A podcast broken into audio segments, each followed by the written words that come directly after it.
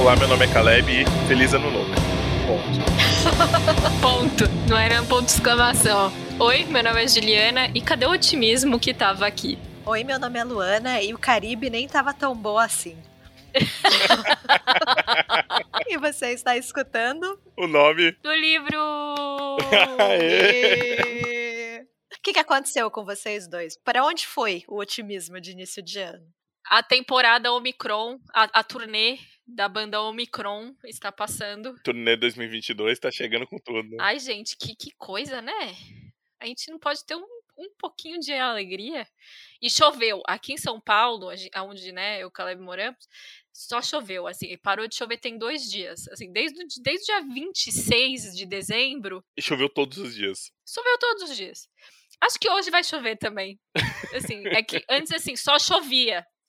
Fica, não tinha um, uma pontada de sol. E é, essa sou eu, Juliana, a pessoa que odeia sol reclamando, reclamando que não, que não tem sol.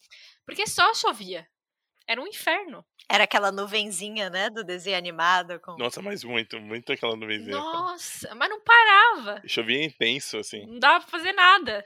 Eu confesso que eu, eu nas minhas férias aí do Caribe, eu confesso que eu tive menos vontade de ler do que eu achei que eu ia ter, então eu tô um pouco frustrado. Essa é, a, é o sentimento. Primeiro episódio que gravamos em 2022. Já tá assim. Depois de férias, mas a Ju tá voando baixo. Ouvi falar que a Ju já leu 25 livros. ela é primeira no ranking do Scooby dos amigos. Porque tinha uns livros que eu tava lendo desde o ano passado e tinha umas 600 páginas. Aí eu li. Juliana, Juliana, Juliana, Juliana, Juliana. Não dá muita explicação. Só aceita o, o, o louro. Você explica demais, assim. Você fala, eu terminei um livro de 600 páginas. A mentira, não tem mentira aí. Não tem, é só verdade. Mas a Ju foi sagaz, ela jogou certo, hein? Ela viu que a meta do ano passado já tinha acabado, né? Já não tinha mais como recuperar, então em dezembro ela já Ela foi... começou 50 livros. Exatamente. Isso é uma estratégia vencedora, cara. Foi na dedicação. Eu já, já estou no meu. Assim, é porque teve também dois livros que eu li a trabalho né? Então, não, assim, são livros que eu também estava lendo desde o ano passado há muito. Cada, cada vez que eu precisava fazer alguma coisa por esse livro, eu, dava, eu li um capítulo. E aí. Mas o que você precisava fazer para esse livro? Você pegar um café, dar um banho? O que, que, que, você precisava? Você falou de um jeito meio. Você tinha que cuidar, Não, não, eu tinha não que. Exato, eu tinha que dar, dar, fazer um, dar um cuidado especial para ele, né? ah, né? Fazer um, fazer um texto interessante, criar um conteúdo. Enfim, eu sou, eu sou essa pessoa que cria conteúdos. Eu só não faço dancinha de TikTok ainda. E aí, tipo, então, eu terminei dois desses livros. Do trabalho. Do trabalho. Então, isso acabou que. Porque aí eu tive que, durante o trabalho, ler um pouquinho, né? Pra, pra fazer ali. Não, não li só, né? Mas enfim, durante o trabalho eu dei aquela lidinha e tal. Então eu, eu consegui ler razoavelmente bem até agora, dia 17 de janeiro. Ou seja, ou seja, um dos motivos do seu sucesso é ler no trabalho. Exato. Uma boa dica. Anotem, gente, presta atenção. Essa é a dica do episódio. É, exatamente. Porra, se você puder fazer isso. minha chefe, você sabe que a minha chefe escuta esse podcast, né? Eu sei. Sabrina, um abraço. Um abraço. Sabrina conhece a, a, a funcionária Caxias que ela tem, Juliana. E você, Lu? A gente quer. O povo quer saber. Porque no final do ano passado, né, na, na, na lista de melhores leituras, a Lu divulgou toda, todo o Tetris que ela fez para conseguir fazer a lista, né? As pessoas ficaram tipo encantadas com a ideia do tipo, mano, metodologia, metodologia. Como assim? Explica pra gente, tal. Como é que tá? Como é que tá a sua lista? Você tá, você tá se divertindo com ela, seu projeto? Queria dizer que eu fiz aquela lista muito complexa, eu recebi elogios, né? Várias pessoas pediram para ver a lista e eu compartilhei com as pessoas que pediram e aí eu tive assim todo essa, esse planejamento muito bom assim louvável e aí o João né nosso que tem 1% aqui desse podcast, né, o nosso convidado. Um abraço, João. João do Nobel, né, criar este epíteto, João do Nobel. Ele olhou e falou: Luana, por que, que tem dois outubros na sua lista? um virginiano, né? Então, eu queria dizer assim, que eu tento ser virginiana, mas o Sagitário, o Sagitário tá ali, né? E aí a minha lista era tão complexa, mas tinha outubro duas vezes. Então queria compartilhar aqui com vocês essa humilhação pública. Mas a lista tá indo bem. Eu, eu coloquei quatro livros por mês. Desses quatro eu já li três. Falta um só, o Desejo, daquela austríaca, sempre esqueço o nome dela, como é que é? O Fria de Jennike, né? Jelinek, alguma coisa. Jelinek, é verdade. É, é uma pouca vergonha esse livro, gente. Meu Deus, eu... eu... É uma pouca vergonha. Apareceu assim algo sobre sexo, eu falei, beleza, isso vai passar. Em algum momento essa cena vai acabar. E lá se vão 30% do livro, né? Você tá lá, de repente vem um palavrão na sua cara, alguma coisa muito. Eu não sei nem. Eu vou parar por aqui, porque esse aqui é um podcast de família. Não tô conseguindo avançar, mas eu vou avançar. Porque a meta é mais importante que a felicidade. Então, eu vou, vou vencer essa pelo time. Falta só esse para janeiro ser um mês de glória.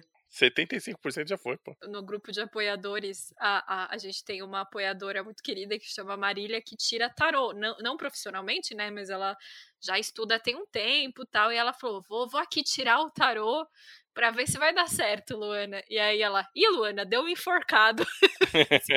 Não, a Marília foi, vamos tirar o tarô pra ver se Luana vai cumprir a meta. Resposta do tarô, de jeito nenhum. Tem 52 cartas, você tirou as três piores. Ela falou. E queria dizer que a Marília, ela é que eu acabei de bolar uma teoria aqui na minha cabeça. Ela é a pessoa que faz a profecia né? Porque profetiza que a cidade vai pegar fogo e vai lá e toca fogo na cidade. Porque é o seguinte: a Marília tirou o tarô dizendo que eu não vou cumprir a meta, ela que me deu esse livro Desejo que eu não consigo ler. Tem alguma coisa aí, hein? De caso pensado, isso aí. Tô, tô, tô aqui, ó. Tô, tô esperta contigo. Ai, Deus. Mas depois dessa longa digressão que fizemos, o tema de hoje, qual é o tema de hoje? Porque a gente vai falar de livro também, eventualmente. Nós vamos indicar livros que são bons livros para a gente ler nas férias. Ou talvez livros que a gente tenha lido nas nossas férias. Porque uma coisa não exclui a outra. É, exatamente. Então, e assim, a minha indicação, já aviso, já, a minha indicação é tristeza sem fim. É isso.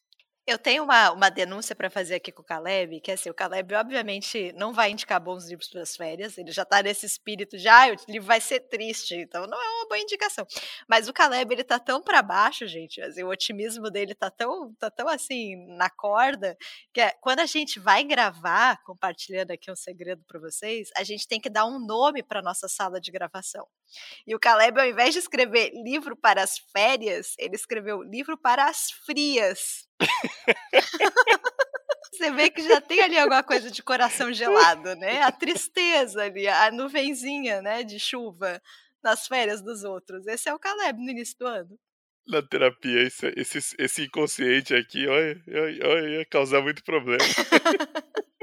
é o ato falho, né? Que revela muita coisa. Qual é o nome daquele livro do Caldão Volpato que saiu pela Kozak? Mais pro finalzinho? que era não sei o que do céu. É no fundo do céu, não era? É, não, no fundo do, céu, no, do céu era o do Rodrigo Frezan, do... Ah, então acho que era isso. Enfim, era um livro da Kozak, que aí a gente foi anunciar a resenha no... É, no caso, a gente, eu, a gente foi no, no Twitter. Eu fui anunciar marcando a Kozak, né? Tipo, olha, a gente é... Olha aqui, a gente fez uma resenha e tal. E aí eu esqueci da, da, da letra E, da palavra céu. aí eu reparei isso meia hora depois. Aí eu ri muito, deletei. Como se nada tivesse acontecido. Segue a vida. O fundo do seu, né, Juliana? Exato. Esse é o tipo de palavra que tem no livro Desejo, tá? Da Eufried lá. Só queria deixar isso claro. No livro de pouca vergonha, né? Pouca vergonha. No livro de pouca vergonha. Ó, mas assim, ó, isso aqui já vai nascer um episódio, hein? Livros com pouca vergonha, hein? Livros para a família tradicional brasileira. Polêmica, hein? Polêmica. Caleb, você quer começar, de, então, indicando um livro triste, bom para as férias? Eu quero. Assim, como esse, esse conceito, né, ficou, né, a gente teve até discussões, mas a gente trouxe aqui para vocês para ver que às vezes a gente tá, né, a gente, meu, quer compartilhar com vocês aqui essa questão do livro que a gente leu nas férias, o livro para as férias, e a gente partindo de uma máxima, assim, que é não existe livro feliz, só existe livro triste. Livro bom é livro triste, frase da nossa camiseta. futuramente aí.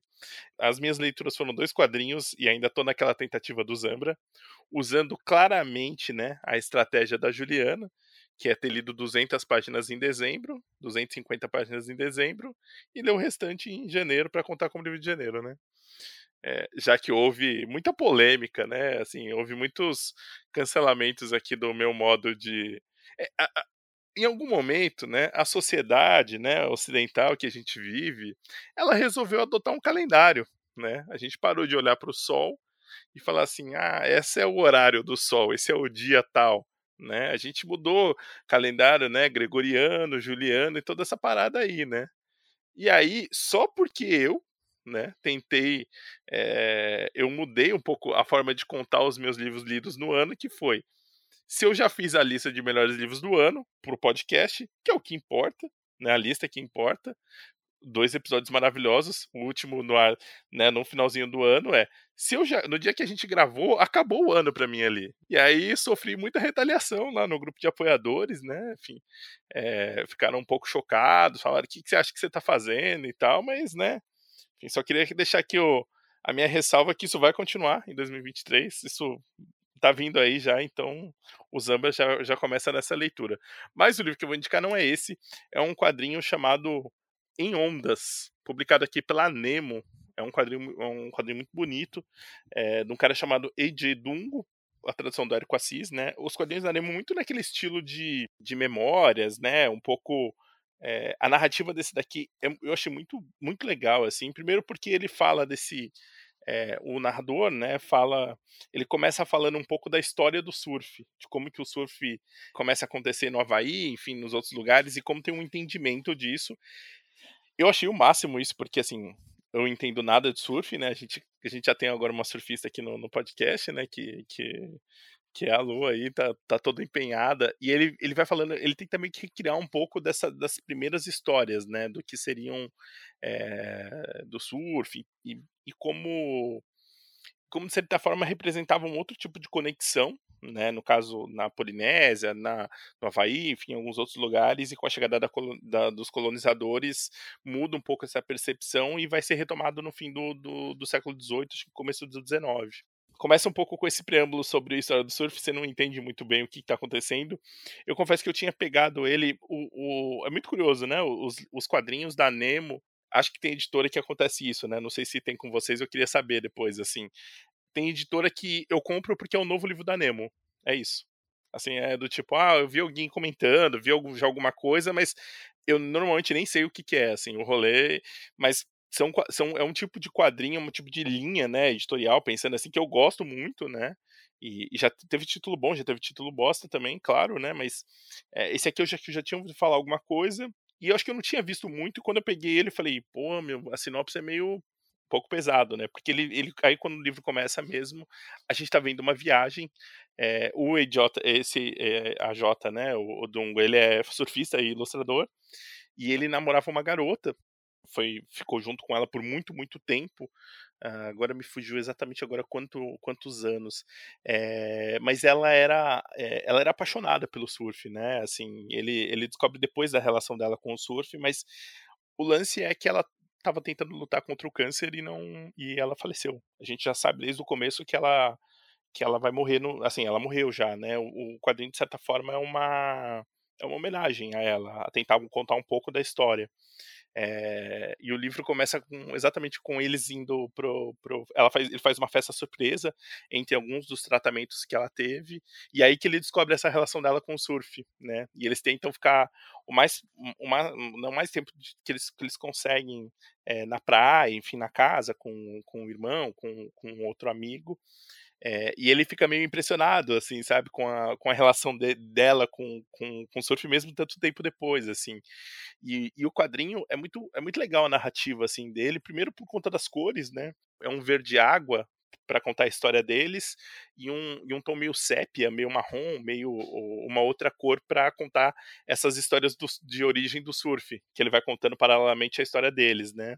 Enfim, eu, eu quis já falar exatamente sobre o que, que é o livro, porque dá a impressão, mas você já sabe mais ou menos o que acontece, porque até o tom do livro é um tom meio melancólico, é um tom de ele olhando para isso e tentando aproveitar o máximo do tempo possível com ela, né?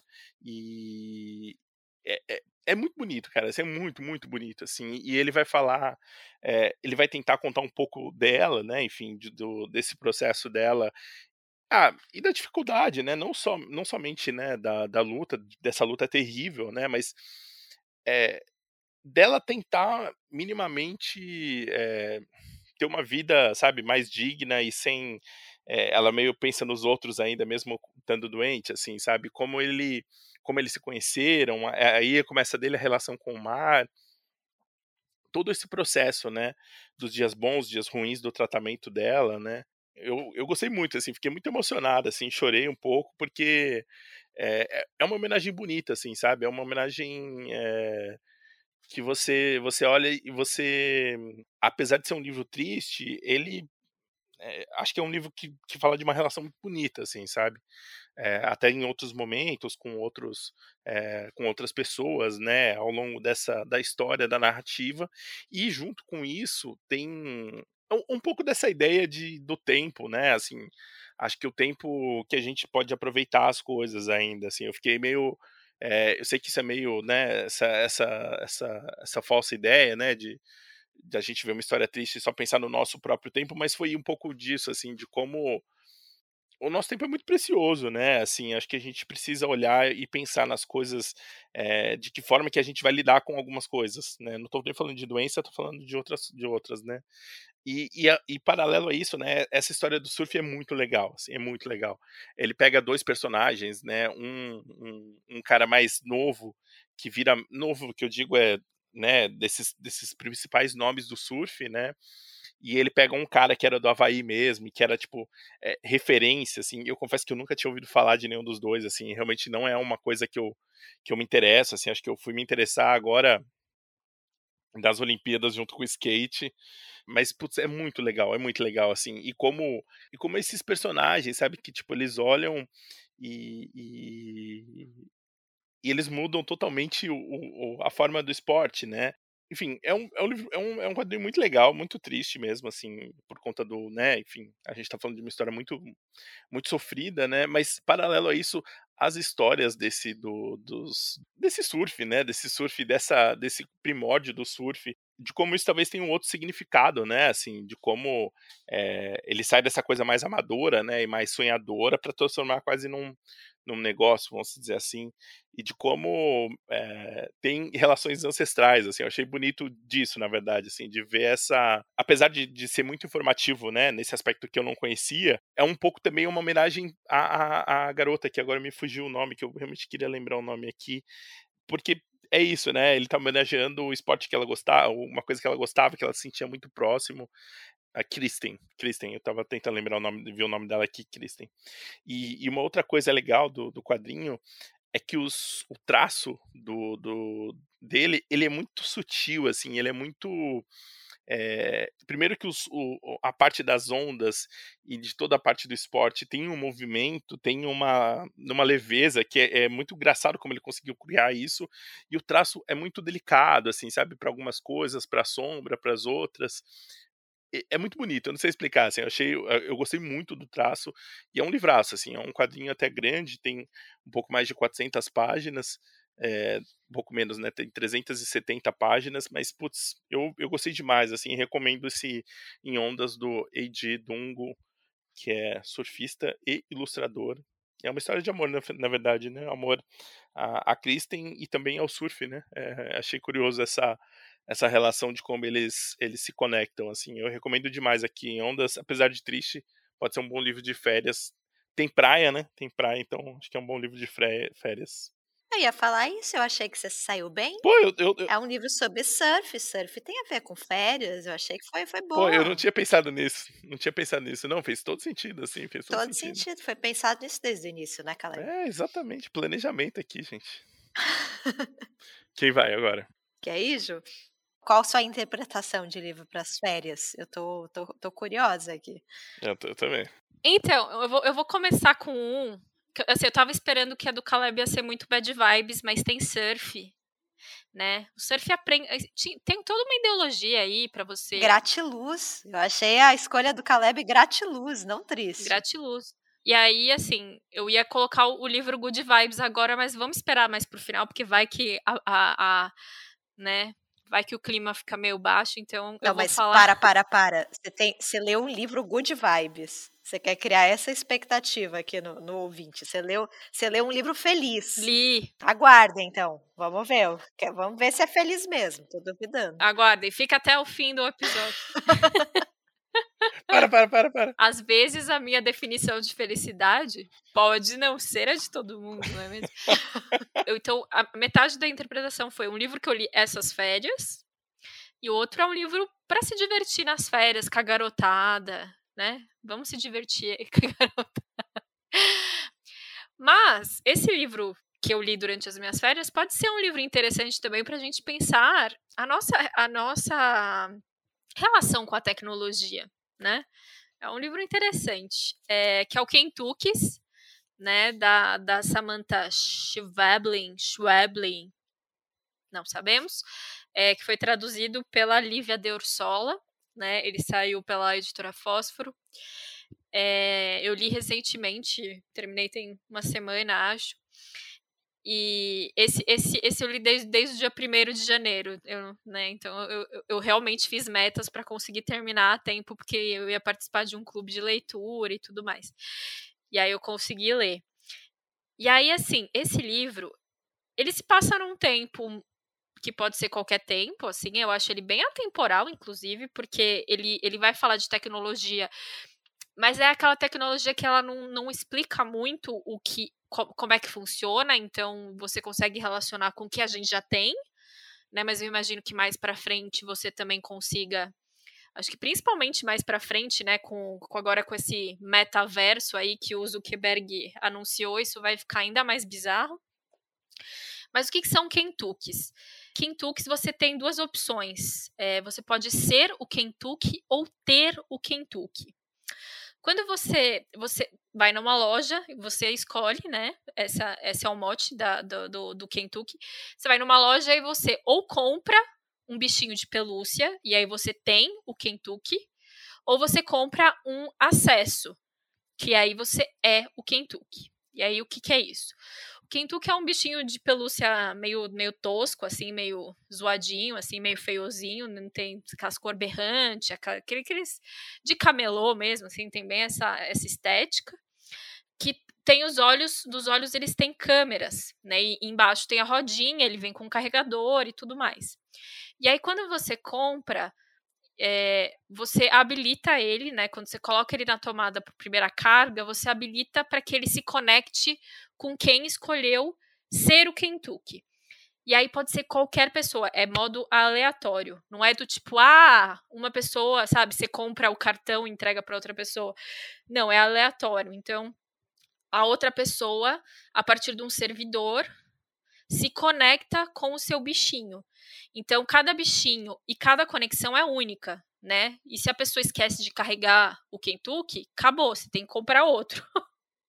Porque não se fazem outras conexões. Então, é uma conexão por, né? É só essa parte tecnológica que ela vai explicando ao longo do livro, né? ela não deixa isso muito claro, você vai percebendo isso ao longo da, da, das histórias.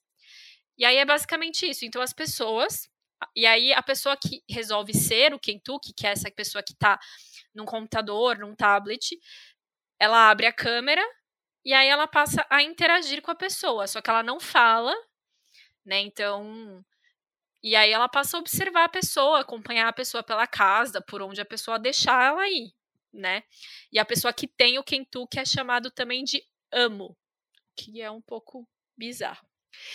É, enfim, e aí, o que, que acontece? Esse livro, ele é. O formato dele são pequenos contos ou pequenos capítulos, porque algumas pessoas se repetem, então você vai acompanhando a história de algumas conexões, né? A partir algumas do ponto de vista da pessoa que é amo, né, que, que tem o bichinho lá andando atrás dela, e outra sob o ponto de vista de quem é o Kentucky e que está ali mexendo e interagindo, né, com a câmera né, com uma pessoa. Então, vai vai falando, né, o, vão se alternando esses, esses capítulos, e no meio desses capítulos contam histórias muito curtinhas, né, de, de, algum, de algumas conexões que aconteceram, que foram rápidas, porque pode acontecer também.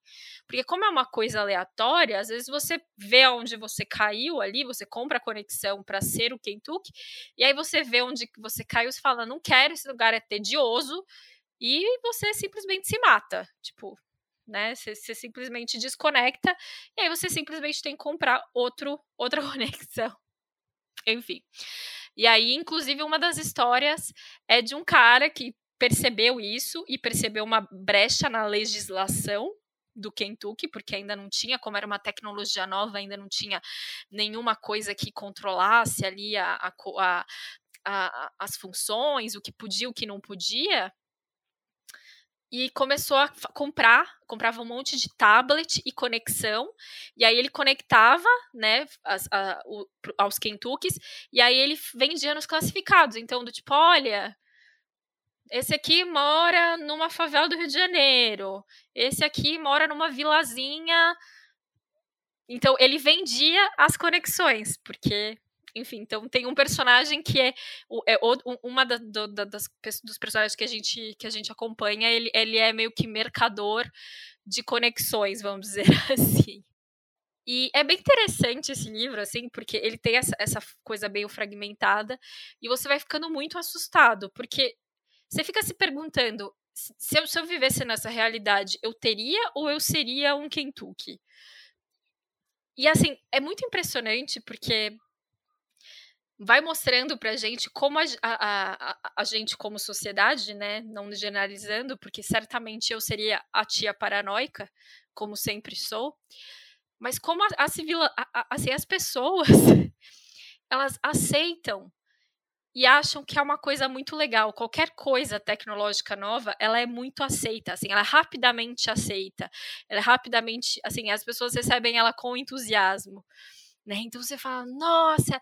E aí então tinham pais que falavam, não, esse Kentucky vai ser uma ótima companhia para os meus filhos, mas você não sabe quem está do outro lado. Pode ser um, uma pessoa pervertida, sabe? Pode ser sei lá, sabe? E, e, e, e, não, tinha gente que realmente criou conexão e, e, colocava, tem, tem histórias, né? Tipo, um jeito de comunicar, então punha letras no chão e aí o, né, o bichinho ia passando e as pessoas iam se conversando e criaram amizades e laços de amizade. Mas é, é muito louco, assim. Então vai falando justamente dessas relações com a que a gente tem com a tecnologia, né? E de como a tecnologia é perversa, né? Quer dizer, não, não que a tecnologia seja perversa, como as pessoas usam a tecnologia de uma forma perversa, né? E aí, enfim, é muito interessante, assim, eu vou contar mais uma história, assim, acho que não é tanto spoiler, tem um capítulo para ver como as coisas são, né? Que é um, é um, é um, é um asilo, é um capítulo curtinho. É um asilo. E aí o, o, o diretor do asilo tá tentando achar alguma coisa para lazer do, dos idosos que vivem lá e tudo mais. E aí a, a, uma das enfermeiras fala: olha, o que tá pegando agora é os Kentuckies, vamos comprar aqui uns três e os velhinhos vão, vão aqui se interagir, vão, vão super se divertir. E aí ele, não, beleza, foi lá e comprou lá três Kentuckys, dois, três Kentuckys. E na hora que conectava, e os três, os três Kentuckys viram os três, não, não teve nenhum que foi diferente. Na hora que os três viram onde eles estavam, né, onde os três deram um jeito de se desconectar. Então, tipo, quem liga, não é mesmo? Então, assim, é um livro que vai botando essas questões, assim, pra gente, sabe? Do tipo, o que, que, a gente quer ver, né? Tanto que o, esse, esse mercador, é muito engraçado uma parte que ele fala, é, que ele, as pessoas, elas, às vezes, querem justamente esses lugares de extrema pobreza, porque aí elas vão dizer que já conheceram, mas elas não precisam necessariamente ter vivido aquilo, sabe, de alguma forma. Porque aqui, aqui, aqui no Brasil é comum, né, ter safari, e, e as pessoas usam esse nome medonho, safari na favela, né, que, que, é um troço, tipo, bizonho, mas que as pessoas pegam e vão naqueles jipes abertos e vão fazer uma excursão na favela. E aí, tipo, isso seria meio que um, sei lá, uma versão 2.0, sabe? Você não, você não precisa necessariamente entrar na favela. Você bota um Kentucky ali e. então vai falando justamente disso, né? Eu, eu não sei, eu fiquei muito, assim, muitas questões aqui. E óbvio que tem alguns personagens, né? Parece que todo mundo é horrível, né, no, no livro, mas tem personagens legais, assim, né? Então, há pessoas que pessoas que criam laços, né, do tipo e tentam ajudar, né? Então, a, a pessoa que é o Kentu, que é uma senhora, a Emília, e aí ela, ela, ela tem uma relação muito, muito, assim, ela nem conversa, ela nem se comunica com a, com a ama dela, né, que é uma, uma mulher que vive na Alemanha, mas ela tem uma relação muito querida, sabe? Tipo, de, de, de, de, gostar dela e de querer cuidar e de querer protegê-la de alguma forma. E ela tenta encontrar formas de, de proteger essa mulher que ela só conhece porque, né? É, calhou dela ser a conexão. Então é muito interessante, assim, de, de perceber essas, essas formas e de como sempre tem alguém, alguém, muitas pessoas que vão usar isso da pior forma possível, né? Vão encontrar brechas, vão encontrar formas de se aproveitar da situação, enfim. Então, é isso, fica aqui a minha dica, que não é tão boa, mas é, é interessante, assim, para pensar essa relação com a tecnologia, assim, e com a rede social, né? Porque é isso, né? O que, que você quer mostrar, o que, que você não quer mostrar, né? Tem toda essa discussão né? Para, é, enfim, eu, eu não assisti essas, essas, entrevistas, mas o pessoal da, do clube, né? Da Denise, a Denise Mercedes, que, que, que, que, que media o clube junto com a Lua Lima Verde, que é outra pessoa muito querida. É, a Denise falou assim que viu algumas entrevistas e falou assim: a Samantha ela não tem nenhuma rede social, ela nunca gostou e ela sempre achou isso muito estranho. E aí faz todo sentido ela ter escrito um livro desse, sabe? Porque justamente as pessoas se questionando: meu, por que que, né? É tanto assim, é, o, o Kentucky acaba que é uma exarce, exacerbação, acho que é assim que se fala, de tudo isso, né? Dessa, dessa relação que a gente tem com, com a nossa tecnologia atual, assim. É bem interessante. Fica aqui a minha dica. Esse livro é muito perturbador. As anotações que eu fiz era só assim. Por que, que as pessoas estão fazendo isso? Por que, que elas acharam que isso era uma boa ideia? tipo, e tem uma outra coisa que eu esqueci de falar, que tem aquela relação do, do poder também, né? Você ser o amo, ou até, assim, algumas pessoas sendo amo acham que estão exercendo, porque, assim, você pode ou não dar ao seu bichinho uma forma dele se comunicar com você. Se você, ou então, de restringir alguns lugares da casa que ele, né, não, vá, não vai poder entrar. Mas essa questão da comunicação é muito forte, né? Então, se você, se você restringe a, a, forma que ele vai se comunicar com você, você tem total controle sobre aquele, aquele bichinho. E ao mesmo tempo, a pessoa que está atrás das câmeras, né, ela também tem essa questão do, exer do, exercício do poder, né, desse pequeno poder, que é justamente ir atrás e, e tentar descobrir e tentar investigar alguma forma. É, é, é bem interessante, vale a pena. E o seu, Lu? O meu livro é um livro que eu li nas férias, mas acho que é um bom livro para as férias, porque é um livro que fala sobre viagens. Né? Viajar nas férias é a melhor parte das férias, que é o livro Em um Quarto Estranho, do Demon Galgut. Ele é um escritor sul-africano e ano passado ele ganhou o Booker Prize não foi por esse livro, foi por um outro livro chamado A Promessa, que ainda não veio aqui para o Brasil. Mas eu fiquei curiosa, né? Eu decidi ver se já tinha outras coisas publicadas aqui no Brasil. E aí achei esse livro, em Um Quarto Estranho, que foi publicado pela Record. E é um livro que fala sobre três viagens, né? Ele é dividido em três partes, fala sobre três viagens do protagonista, do narrador. Sendo que esse narrador tem o mesmo nome do autor. Né? Então, Possivelmente, eu não vi nenhuma entrevista do Damon Galgut confirmando isso, mas possivelmente é um livro que parte ali de alguma experiência autobiográfica, né? Talvez viagens que o próprio autor tenha feito. E isso já é um ponto legal, assim, já é um ponto interessante, porque ele vai viajando por países africanos, né, por países asiáticos. Então são territórios, são lugares que pelo menos para mim são muito desconhecidos. Assim, eu não estou acostumada a ler sobre, é, sei lá, o Lesoto, sabe? Então, isso eu já achei muito bacana, assim, de serem países, em cenários que para mim eram muito desconhecidos, né? E que me obrigava a ir ver no Google, procurar as paisagens que ele estava descrevendo. Isso foi muito legal. Mas também é um livro que fala muito sobre o ato de viajar e eu gosto muito das reflexões que ele vai fazendo assim a viagem como uma espécie de privilégio né de você poder conhecer lugares bonitos conhecer outras culturas mas ele vai colocando a viagem também como uma espécie de invasão. Eu não sei se é exatamente essa palavra, mas existe algo ali também de invasivo, de você chegar em alguma cidade, em algum local com uma cultura diferente.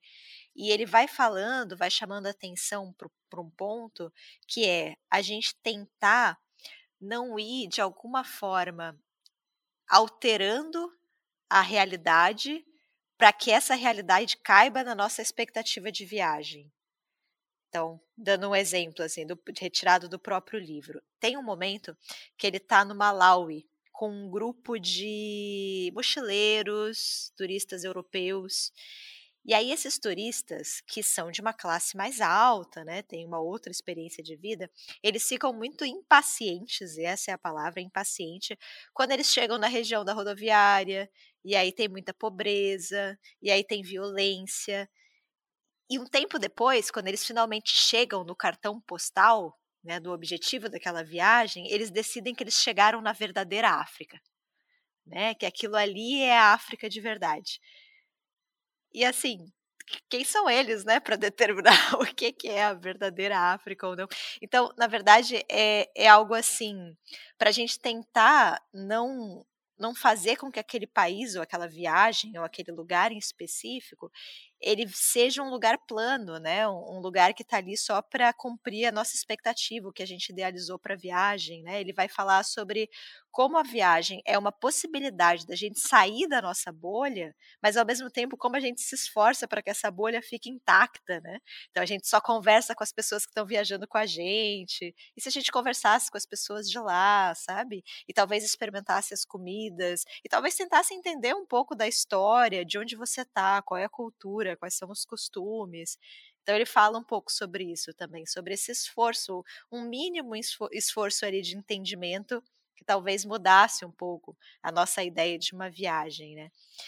E como eu falei antes, o livro é dividido em três partes. Eu acho que a primeira parte é a melhor de todas. Eu gostei muito dessa primeira parte, que fala sobre o seguinte: ele vai para a Grécia e na Grécia ele conhece um alemão, o Rainer. E aí os dois trocam contatos, existe ali um interesse físico, digamos, entre os dois, né? Eles têm ali uma relação, mas eles trocam contatos e vão conversando, né? Depois que a viagem, quando eles voltam, né, para suas respectivas casas, eles continuam conversando. E aí um dia eles decidem fazer uma viagem para o Lesoto juntos. E essa viagem acontece, eles vão e aí é muito interessante, porque assim, são duas pessoas muito diferentes, com visões de mundo muito diferentes. Você tem o, o Damon, né, que é um sul-africano, então um africano, portanto, e o Rainer, né, que é um europeu, né, um alemão, um europeu. Então existe na relação dos dois, e isso vai sendo intensificado no decorrer da viagem, uma disputa de poder. Né? Eles vão ter ali o tempo todo uma espécie de uma de uma disputa ali, uma, uma queda de braço, né, para decidir quem que vai ter a liderança. E o Rainer é a pessoa que tem o dinheiro, então o dinheiro também perpassa essa relação dos dois. E aí você vai vendo esses personagens muito diferentes em conflito. E isso é muito interessante, assim, porque você vai ver, por exemplo, o Rainer fazendo todo um discurso falando sobre como fronteiras são só linhas no mapa. Né? Fronteiras não existe, o mundo, o mundo é sem limites, o mundo não tem fronteiras. E qual é a hipocrisia disso, né? De um alemão falar isso? É muito fácil para ele acreditar num mundo sem fronteiras, quando o passaporte dele nunca vai ser recusado, né? Ele vai ser aceito em todas as partes do mundo, sendo que o próprio Damon vai ter o seu passaporte recusado em alguns momentos do livro. Né? Então ele vai falar isso, como é, o fato dele não perceber que o mundo sem fronteiras é um privilégio para algumas pessoas, né, que a gente tem um mundo sem fronteiras para mercadorias, né, e não necessariamente para pessoas, para viajantes, para migrantes, né, como ele não perceber isso já mostra como ele está numa bolha, né? Apesar dele viajar e ele ser essa pessoa que já conhece o mundo todo, ele não consegue perceber a realidade além do próprio horizonte. Assim. Então, é muito legal isso nesse primeiro conto, não é um conto, né? Dessa primeira parte, a gente vendo como essa relação entre esses dois personagens muito diferentes acontece, assim, como que vai se desenrolando essa disputa. A segunda parte do livro fala sobre uma viagem para o Zimbábue, que ele também vai com, com, turistas europeus, então ainda tem ali um pouco dessa questão da imagem deles, né, sobre a África, que é interessante, mas eu acho que não é um, trecho tão bom quanto a primeira parte. E a terceira parte eu não gostei, ele fala sobre uma viagem para a Índia, que ele faz com uma amiga, essa amiga tem uma depressão muito séria, pelo menos eu acho que é uma depressão, não fica claro, mas é alguma doença muito séria. É, ele acha que a viagem vai ser bom para ela, que ele consegue segurar essa barra, ele não consegue, e aí ela acaba tentando suicídio na Índia. É uma história pesadíssima, assim. E apesar de eu achar até que ele mostra bem essa questão da como é séria, né? Como essa a questão dos transtornos é, mentais, ele é muito grave, ele é muito sério, ele é muito mais sério do que a gente imagina me incomoda um pouco a forma como ele retrata essa moça. Assim, eu acho meio desrespeitoso, não sei se pode ser essa usada essa palavra para personagens ficcionais, mas e eu nem sei se ela é ficcional, né? Vai que ela seja uma amiga de verdade, já que o livro tem elementos autobiográficos, mas enfim, me incomodou assim um pouco. Mas a primeira parte eu acho que vale a pena, assim, por essa questão, né? Entender como esses turistas, que teoricamente teriam tudo para ter uma visão de mundo muito expandida, na verdade, eles carregam consigo todas as limitações, né? Por mais coisas que eles vejam e pessoas que eles entram em contato, ainda assim eles estão fechados ali para esse tipo de vivência, esse tipo de aprendizado, sabe? Só uma última curiosidade sobre o Em um Quarto Estranho. Ele, a gente falou, né? Eu falei antes que o, o Damon Galgut venceu o Booker Prize. Esse livro, Em Quarto Estranho, ele ficou na shortlist do Booker Prize há 10 anos atrás. Então, ele é um autor que já está sendo reconhecido, né? Ele já está sendo bastante comentado lá fora. Eu ainda não, não conhecia, não tinha lido nada dele, mas achei bem interessante, assim, quando saiu a promessa aqui, se sair, tomara que saia no Brasil, eu vou, vou tentar ler, assim, eu acho que acho que pode ser bacana. E ele foi, ele está sendo publicado aqui pela editora Record. Então acho que tem chances da gente ter esse livro aí em breve. É isso. Inclusive, ele tem um outro é, livro que a gente, a gente descobriu que o Caleb tinha, que é alguma coisa de um médico. Sim, o Bom Doutor, acho que é o nome. É, acho que sim, é isso, esse mesmo. Isso. Esse mesmo. Aí o Caleb falou assim: ah, o que, que você acha desse livro aqui? Eu acho que eu tô pensando em, sabe, trocar no Scooby. Eu falei, cara, esse aqui é o moço que ganhou. Ele, ah, então vamos ficar mais um pouco aqui. Eu queria ler esse livro. Esse é o livro mais famoso dele. É o que ele teve mais reconhecimento. Só que ele não tem e-book. Aí, por isso que eu não fui nele, fui no de viagem. depois, se você quiser, eu te mando. Eu li o de viagem e ele entrou nessa lista. Então, eu acho que é tudo destino. Acho que já estava tudo escrito aqui. Tem tudo a ver, né? ele entrar. Livros de viagem, férias, gente, tá? Tá tudo, tá tudo certo aqui. E ó, olha que os lugares que ele vai descrevendo são bonitos mesmo, viu? Fiquei jogando no Google e falando, ah, menino, se eu tivesse um passaporte alemão, hein? Mas é isso. E você, Caleb? Qual a sua segunda escolha? Bem, já que eu não atingi o meu objetivo de não indicar coisa de férias, eu vou indicar uma aqui que não é de férias. Ah, pô, ele pode ser. eu já achei um aspecto de férias aqui. É, eu vou indicar um outro quadrinho também da Nemo, uh, frutos da, da, da, feira da USP, né? Aí, é, que, é um, que é de um autor que eu já tinha lido um outro álbum dele e tinha achado incrível, que é o Adrian Tomini, né? Que é um, um, autor americano que vem ganhando cada vez mais destaque. Esse daqui é, um, é o mais recente dele, chama Solidão de um Quadrinho Sem Fim. É, eu tinha lido um outro dele que era o Intrusos, também foi publicado aqui pela Nemo, né? Os dois com tradução do Érico Assis. Ó, o rapaz trabalha tradutor, hein? Os dois livros dele. E aí o que acontece? Esse daqui, o, o Intruso, são várias histórias, né? É um, é um quadrinho curto, acho que são quatro ou seis histórias, né, de, de, enfim, meio fechadinhas ali, e eu gostei muito da forma como ele é, coloca alguns elementos de melancolia, de um, tem um estranhamento ali. E nesse daqui, como o, o título mesmo já puxa, é, ele é, é, é uma, uma espécie de auto, uma espécie não é uma autobiografia, né, do, do Adriano Tomini, onde ele lida com é, essa é a questão principal dele, que é a solidão.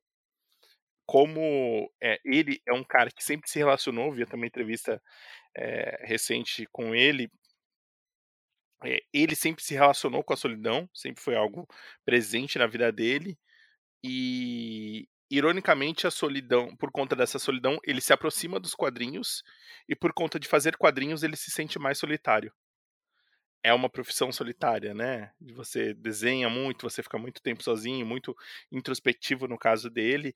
Então são fragmentos, né? Ao longo de, de anos, né? O primeiro, o primeiro é, é quando ele tem oito anos, né? Então que é um que é um é o prólogo, vamos dizer assim, né? Em 1982, ele com oito anos que gosta de quadrinhos, sofrendo bullying pesado, né? Porque os oito anos, né? Oito anos anos 80 você gostar de quadrinho não era cool, né? Assim, a galera hoje vê essa Marvel aí, vê todo mundo achando legal, vê os filminhos da Marvel, vê os filmes do Homem-Aranha aí. E antigamente era mais difícil, né? Acho que continua sendo difícil, mas enfim. É, e aí começa, ele começa a carreira dele ainda no, no meio dos, já no meio dos anos 90, né?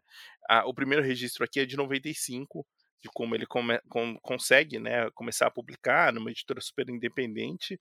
E aí é isso, vão passando o, o, alguns, algumas histórias com três, quatro, seis páginas, às vezes menos, é, vai passando. Aí vai ano a ano, né? Ele segue até 2018, não, pe não pega tanto a, a parte da, da pandemia, né?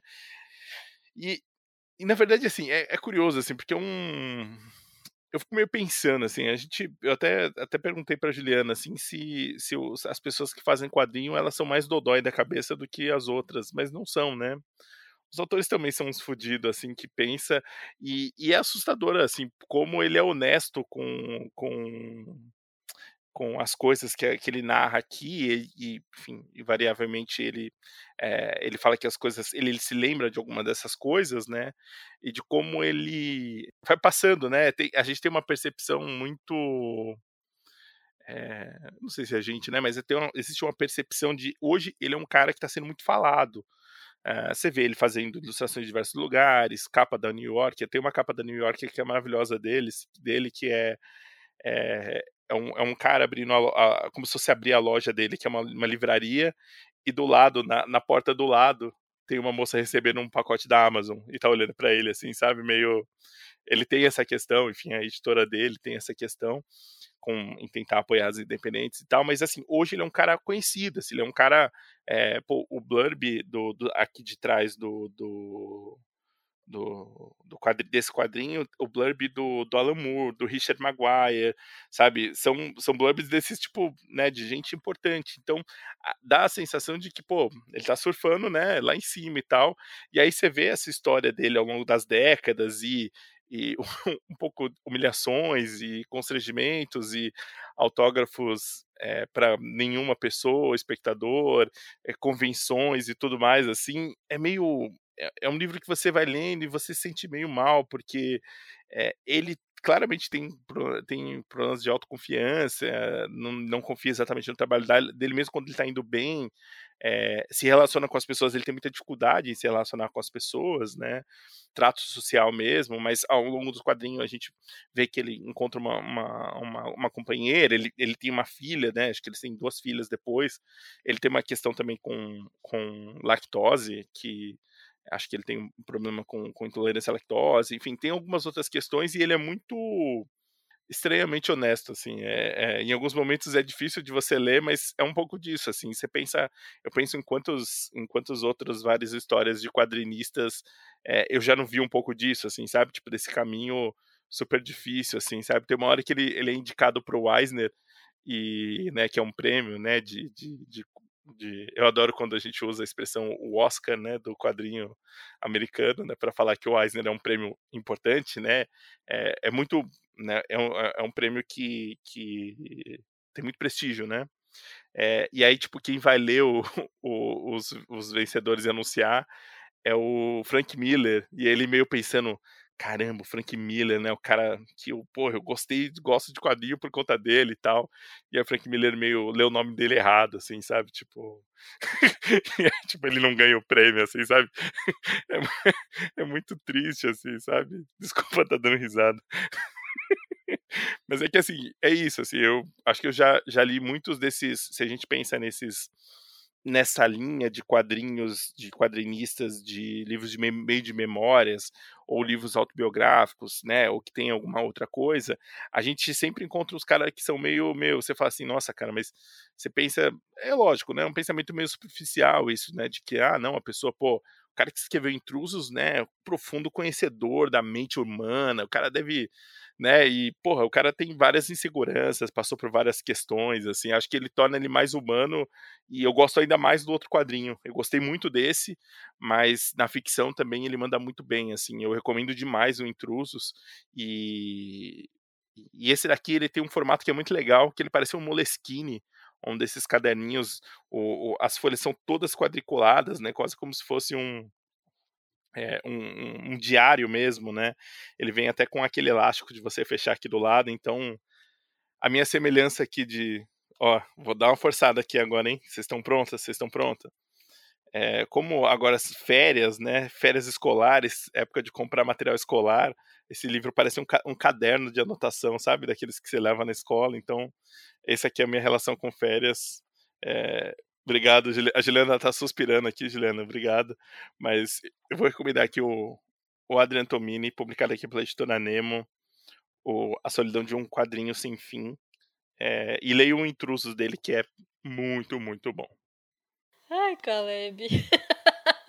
Não existe resposta errada, né? A gente consegue justificar qualquer coisa. Aparentemente. É, é, mesmo sem apoio, né? Das pessoas como a Juliana, né? Mas ele de fato parece um caderno, se vocês verem ele. Não, parece, mas eu não entendi. Eh, férias. Você compra material escolar para voltar. E aí você, uma parte das minhas férias, pelo menos da minha lembrança de quando eu era pequeno, era ir comprar material escolar. Grande momento, grande momento. A sensação de ter o caderno novinho, assim, nada se compara, gente. Nossa. Não, é, é, é horrível, porque né, eu, fui no, eu fui esses dias no, no, no, Armarinhos Fernando, que era onde eu comprava meu material. Não a mesma unidade, né? Mas a rede. E, e cria um desejo de ter cadernos novos de personagens, assim, que é. Foi muito difícil me segurar, assim, sabe? Eu olhando e falando. Acho que talvez esse caderno aqui do, do Homem-Aranha, eu preciso dele, né? Mas você não comprou? Não comprei, não comprei. Mantive forte. É, é difícil, às vezes, eu sair de uma papelaria sem um caderno. Eu faço coleção, né? Eu tenho vários caderninhos de todos os jeitos. Eu tento usar, mas tem uns que dá dó. mas eu tenho, eu tenho tentado usar. Não, eu, eu, eu, eu tenho visto esse esforço, Juliana. é minha vez? Bom, eu vou falar então de um livro muito feliz, na minha opinião. Inclusive, a primeira vez que eu li esse livro, eu, o Caleb estava fazendo uma feira e aí ele falou: Juliana, olha isso, acho que você vai gostar. Aí eu comecei a folhear. E aí eu, de repente, falei: não, eu vou, sim, vou parar ali no cantinho e vou ler inteiro. Porque, enfim, é um livro curtinho e tal. E aí eu comecei a rir muito alto e o Caleb, Juliana, pare com isso. Eu fui, eu fui censurada, porque a minha risada tava um pouco alta. Censurada. Enfim, o livro é, chama O Diário de Edward, vírgula, o hamster. É, aí tem o, o tempo, né, que quando o diário, né, tem o, o, o período que o diário, né, se, se concentra e é 1990, 1990. É, essa é a história. É o livro da Todavia, foi escrito pela Miriam e, e pelo Erza e Elia, são dois irmãos. É, e traduzido pelo Érico Assis, olha aí, Érico Assis trabalhando loucamente nesse episódio. Ele é uma mistura, assim, ele tem, tem características de quadrinho, mas ele é um livro ilustrado, né, basicamente. E a história desse hamster, né, começa com, com um prólogo falando que enfim, numa venda de garagem, a, a, a pessoa encontrou e aí ela precisava, enfim, essas besteiras, né? Tipo, ah, a gente precisa deixar ao mundo já desse desse desse rato, desse hamster, né? Aqui, ó, a breve vida desse hamster é, aqui registrada em sua completude e a sua voz certamente ecoará nos séculos por vir. Aquele que se permitir a leitura desse registro intenso, mais íntimo, há de perceber que o Edward não é meramente um hamster, é um estado de espírito.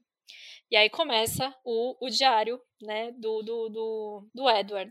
E aí ele é um, é um, ele é um hamster que ele meio deprimido, assim, ele, ele não entende por que, que ele tá naquela gaiola, o que, que é essa roda que os humanos querem que ele fique rodando.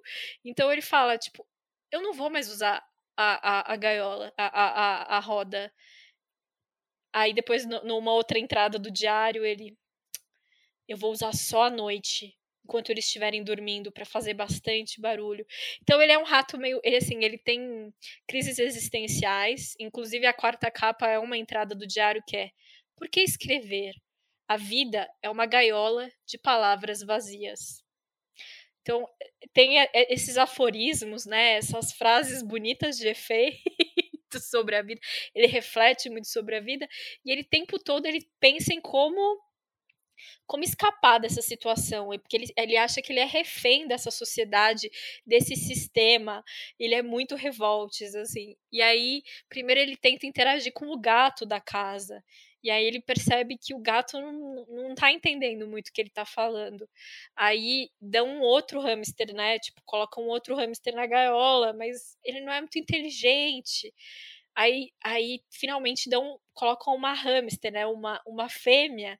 E aí ele se apaixona. E aí ele pensa em talvez que a revolução, né? Tá, talvez a revolução aqui e tal. Então, é, é muito engraçado, assim. Eu, eu, é, tem uma parte que eu gosto muito, que é assim. É uma entrada do dia domingo, 1 de junho, que aí ele faz assim: rodas, sementes, água. Rodas, sementes, água. Nada mais haverá na vida? Hei de tomar uma atitude, pelos meus direitos e por todos aqueles que sofrem o jugo da tirania, um golpe contra as cruéis mãos de meus brutais soberanos. Saibam que, de agora em diante, não aceitarei alimento nem água até que conquiste a liberdade ou a morte. Aí vai um tempo. Dois minutos de greve de fome. Sou forte e obstinado. Porque é isso, né? A vida do hamster. Tipo, uou! Cinco minutos começando a me sentir fraco. E aí vai indo, tipo, ele vai falando da greve de fome, enfim. É muito engraçado, assim. E é isso, assim, são. Por isso que eu li rapidinho, porque são entradinhas curtinhas de diários, assim. E aí no meio tem algumas ilustrações do Edward, aí tem ele, ele, ele fumando, assim, fumando um cigarro. É, e refletindo sobre a vida. É, é, ele tem umas alucinações que tem um dia que ele come uma semente que não estava muito boa.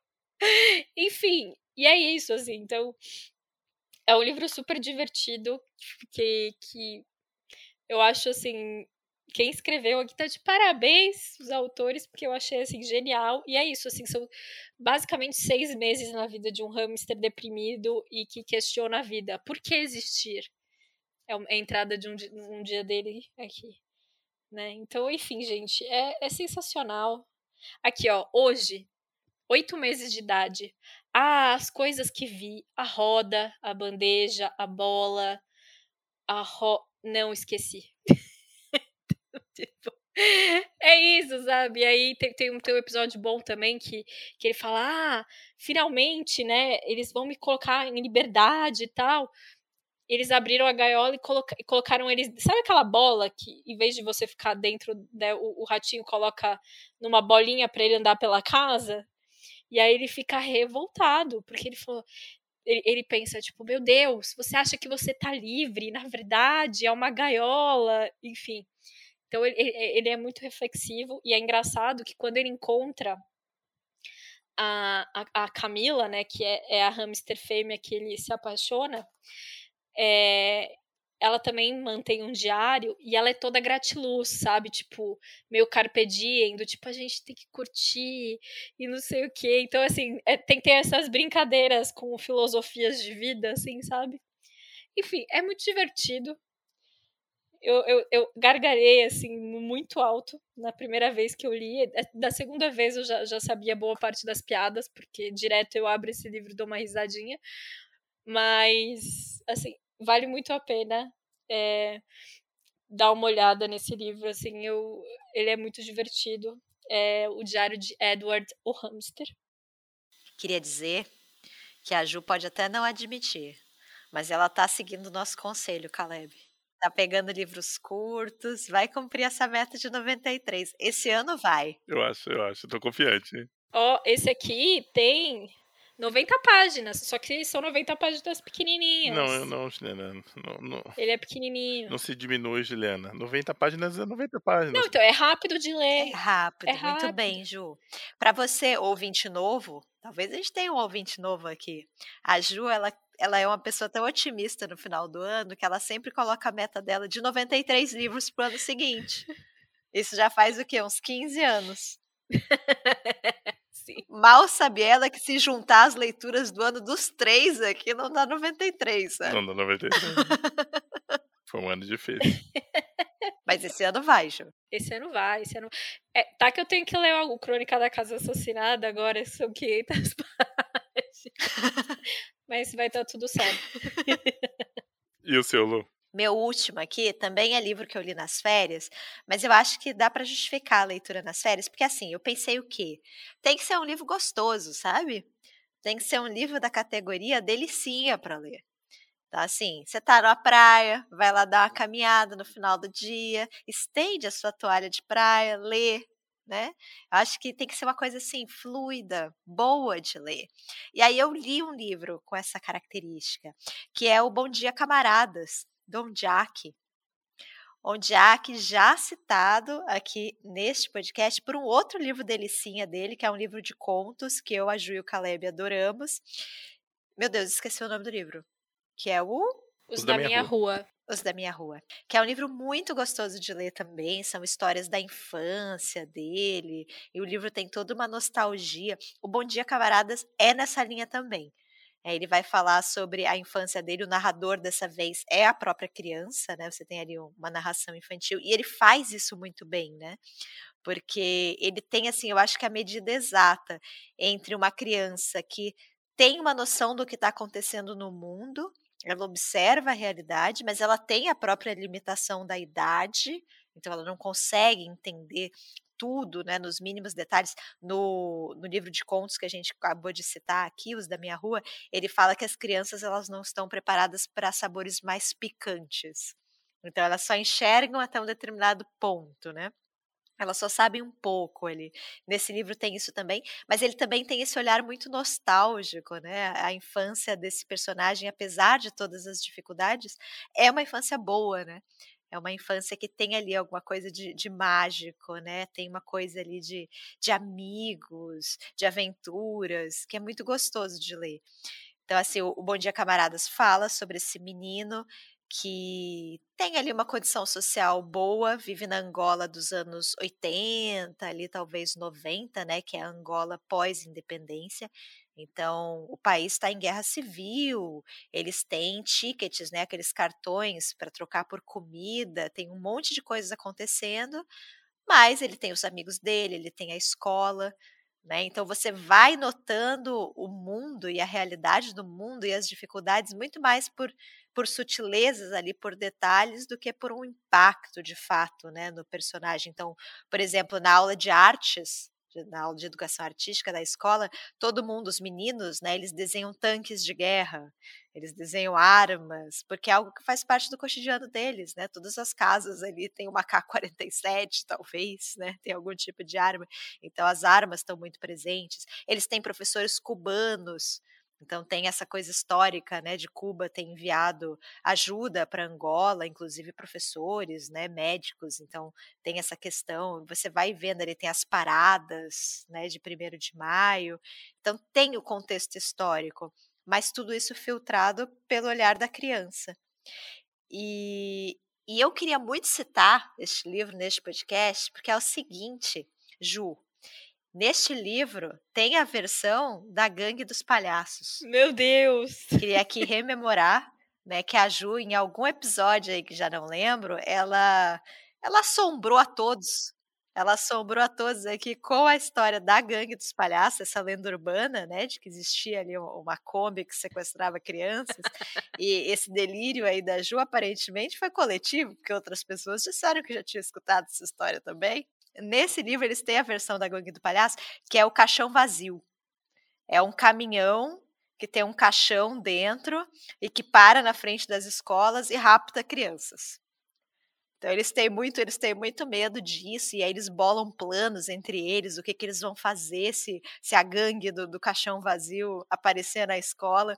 E aí tem uma parte que é ótima, que, que o menino fala assim: mas será? Será que os nossos professores não vão nos proteger? Porque eles são cubanos. Eles participaram da Revolução Cubana. Será que, que o caixão vazio é páreo para esses professores cubanos? Não sei, gente. Talvez os professores deem conta.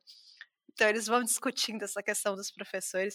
Eh, tem um, um outro ponto, um outro trecho que eu queria falar, só para vocês entenderem como o livro é gostoso, assim. É, ele recebe a visita de uma tia, uma tia que mora em Portugal. E aí, em determinado momento, eles estão num carro, né, numa rodovia, e aí eles notam algumas motos e aparecem uns batedores, assim, eles percebem que é o, o carro do presidente que está chegando. E aí, por uma regra que eles têm lá, todo mundo tem que parar o carro no acostamento para deixar o carro do presidente, a comitiva, né, passar, e todo mundo tem que descer do carro.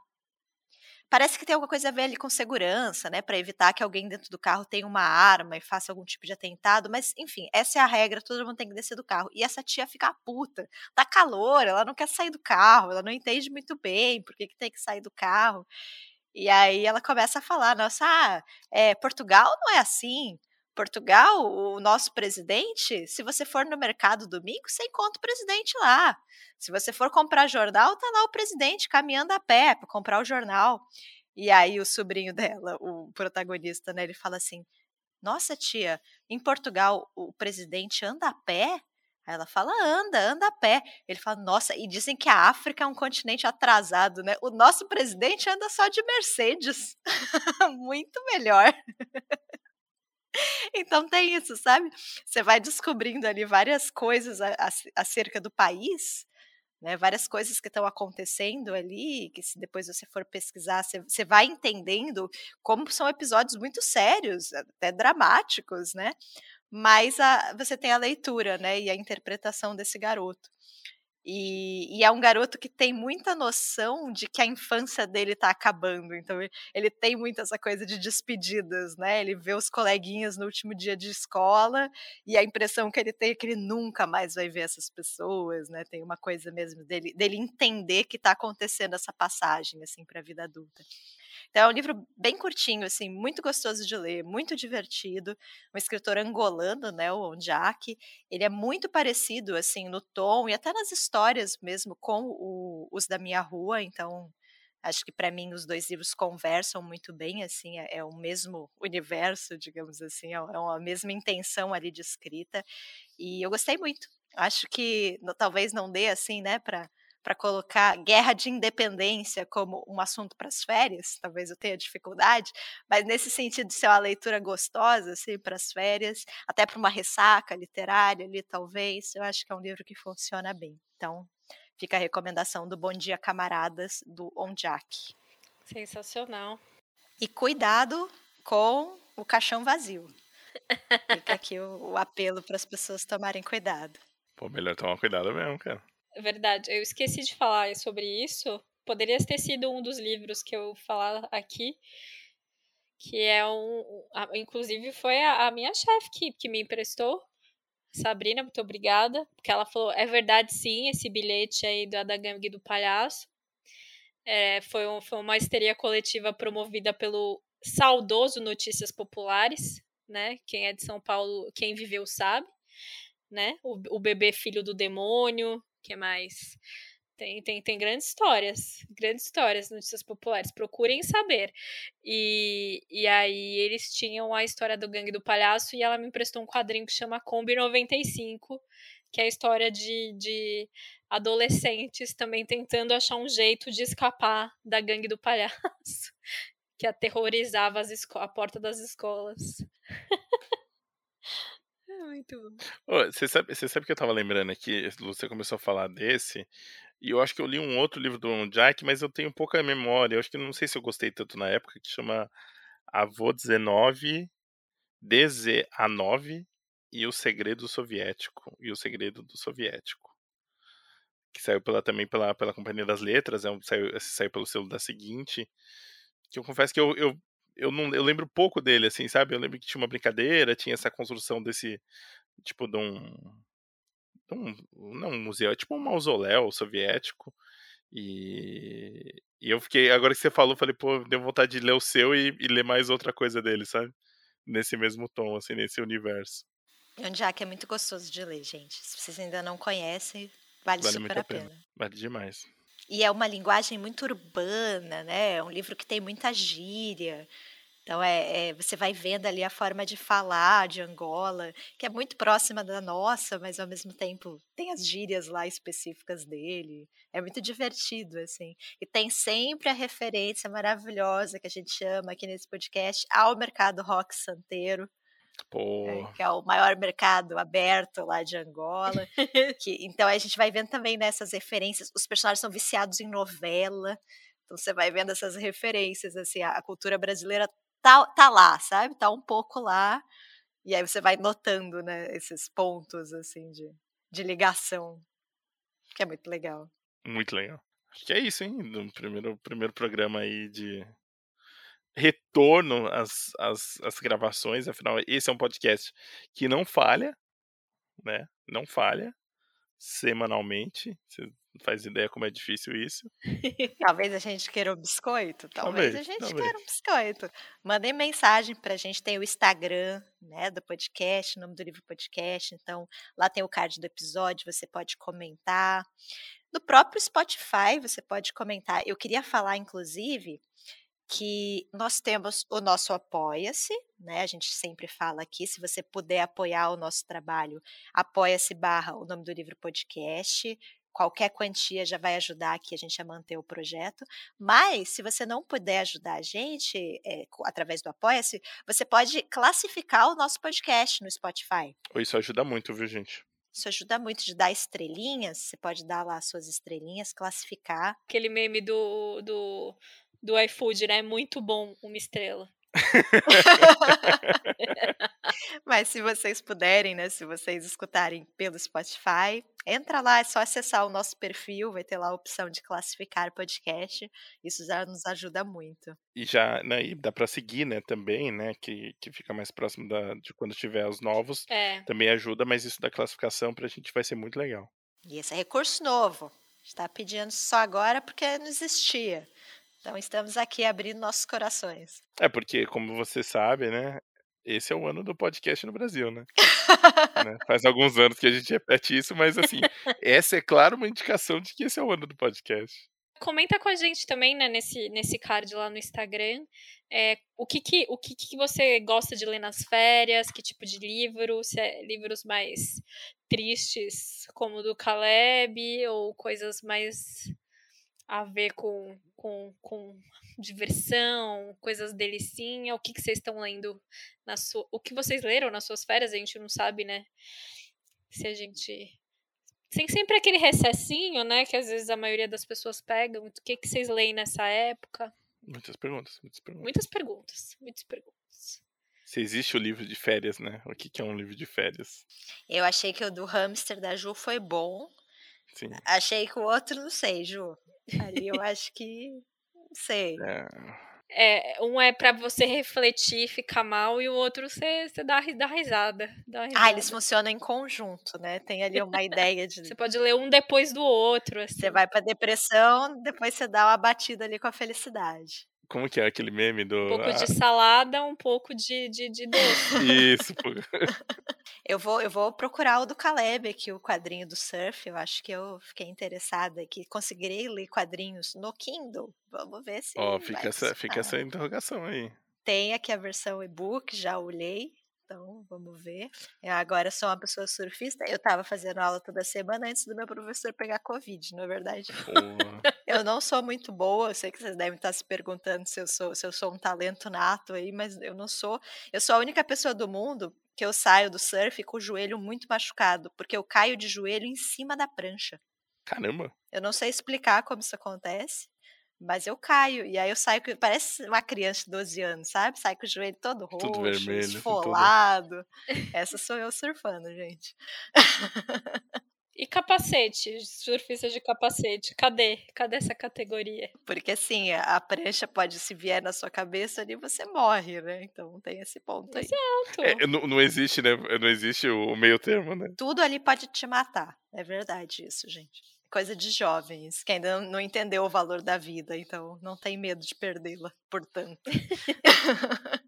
um pouco, acho que você vai gostar da parte do surf. Né? É isso aí, gente. Ó, boa semana para vocês. Feliz ano novo. Esse é o primeiro episódio que gravamos, então acho que é a última vez, né, que a gente vai desejar feliz ano novo para vocês. É, é depois do dia 17, que é o dia da nossa gravação, acho que fica meio Fica estranho. Vocês têm ideia da vergonha que é gravar dia 17? A gente deveria ter gravado dia 18 ou 16. É verdade, né? Isso aqui é um sinal de má sorte. é um absurdo. Verdade, hein? Mas enfim, o que é importante é que esse não vai no ar no dia 17, né? Vai em outro dia, então você, vocês vão ouvir ele aí. Isso aí. E o próximo episódio, se tudo der certo, é o meu nome da leitora de aniversário.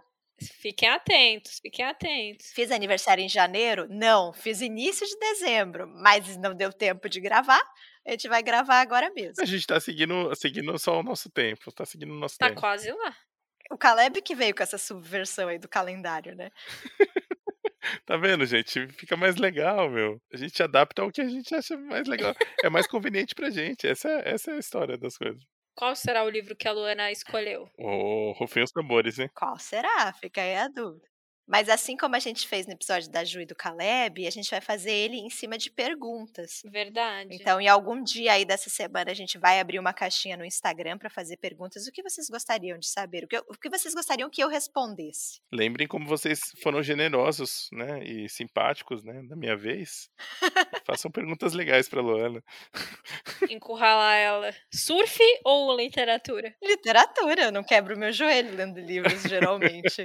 geralmente. Não tem nada, Caleb. Nada que eu possa colocar esse dilema que você teve com futebol versus literatura. Nada? Nada. O que, que você. Qual é a sua sugestão? Hum, deixa eu pensar. É, não, é. é eu... Sem ser cruel, né? Tipo, a vida dos seus gatos ou a literatura? Não, vamos é, chegar Eu pensei nesse... em gatos, mas assim. a gente não vai chegar nesse ponto aqui nesse podcast. Mas a gente vai fazer a caixinha de pergunto antes, provavelmente. Isso aí, gente. Fechamos? Fechamos, fechamos. Boa, boa semana para vocês e se cuidem que as coisas estão bem, bem ruins aí, gente. Usem máscara, por favor. E leiam livros felizes. Como os que a gente indicou aqui. é. Todos. Tchau, tchau. tchau, tchau, gente. Tchau, tchau, gente.